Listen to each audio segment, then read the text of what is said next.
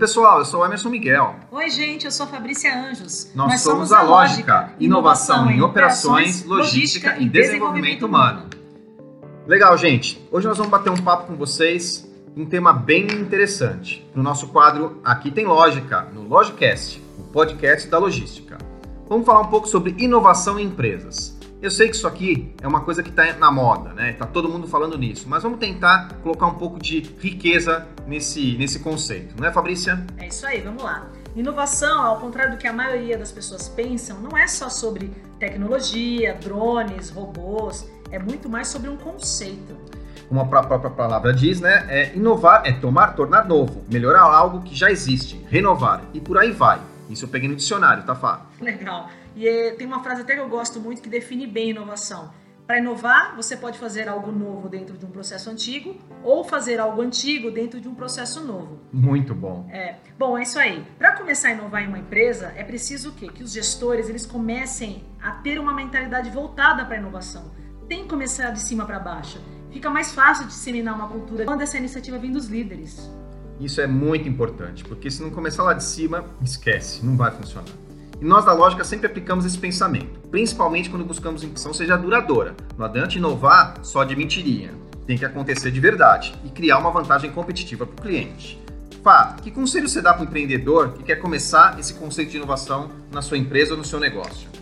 Legal. Bom, para a empresa, o primeiro, claro, é ter essa abordagem interna de cultura de inovação, como eu falei. O segundo, ele tem que planejar essa estratégia de inovação vencedora e sempre de olho no cenário global. E terceiro e menos importante, ele tem que incentivar o time dele a ter ideias livres, disruptivas e participar de eventos e por aí vai. Legal, então vamos falar por partes, né, para todo mundo entender. Vamos sim. É, antes de mais nada, a empresa tem que ter postura de uma atitude de ser uma empresa vencedora. E é como você fala sempre, né, Emerson? As coisas não têm que acontecer, a inovação, quando as coisas estão completamente ruins. A inovação não pode só acontecer, por exemplo, quando a empresa já está com a grama alta, não consegue nem servir um cafezinho para um visitante. Isso é engraçado. Tem não empresa é? grande que acontece isso. Então, é claro, tem que pedir ajuda sim. A gente, como lógica, também ajuda esse tipo de empresa quando ela está passando por isso. Mas ela tem que entender o seguinte: que quanto melhor a empresa estiver, melhor. Para ela inovar, ela já vai inovar o que está dando certo. E inovação dá para aplicar em qualquer parte da empresa, né? Ou em processo, ou em fluxo, ou numa área específica, ou através de um treinamento, num serviço, ou às vezes até no produto, né? Com certeza. Legal. E falando de cultura de inovação, Fá, quais são as vantagens para a empresa em adotar esse conceito?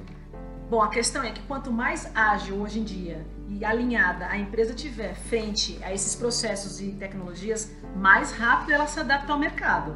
Então, muitas ideias se surgem, elas vão surgindo conforme essa, se tem essa cultura de inovação. A empresa ela passa a ser o quê? Mais valorizada, com ter recursos mais diferenciados. E aí ela tem várias vantagens e vários benefícios com tudo isso, tanto em relação aos colaboradores como fornecedores e clientes.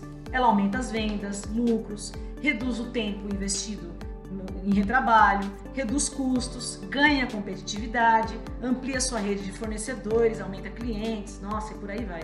Legal. Como é que a lógica pode ajudar nessa implementação, então, Fábio?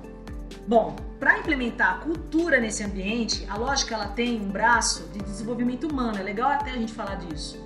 A gente dispõe de alguns recursos que são treinamentos virtuais, presenciais, palestras, avaliação comportamental por DISC, gamificação virtual. Perfeito. Mas a gente sabe que o tempo ele não para, né? Está sempre correndo.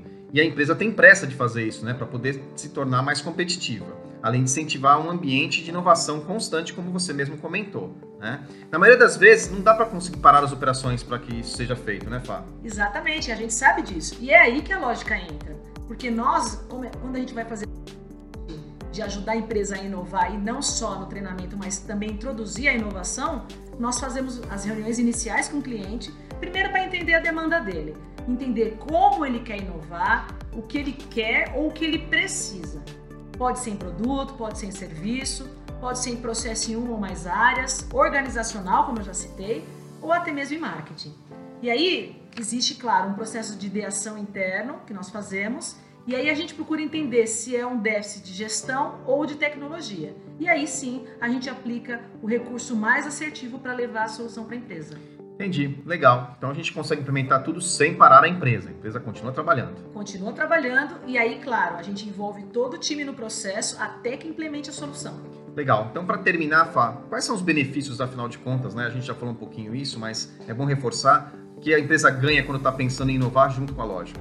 Bom, em resumo de tudo que a gente falou até aqui, a empresa ganha num monte de coisa. Seja em aumento de produtividade do time, motivação e reconhecimento, ela melhora os controles dela nos processos de produção, reduz falhas, repetições e desperdícios, a cultura de melhoria contínua e constância de propósito, né, para melhorar produto e serviço também. Ela elimina barreiras entre as áreas e, claro, eleva os patamares competitivos da empresa para aumentar seus lucros. Maravilha! Bom, pessoal, espero que tenham gostado da dica de hoje e dos inúmeros recursos que a lógica pode te oferecer, além desse papo bacana que a gente teve.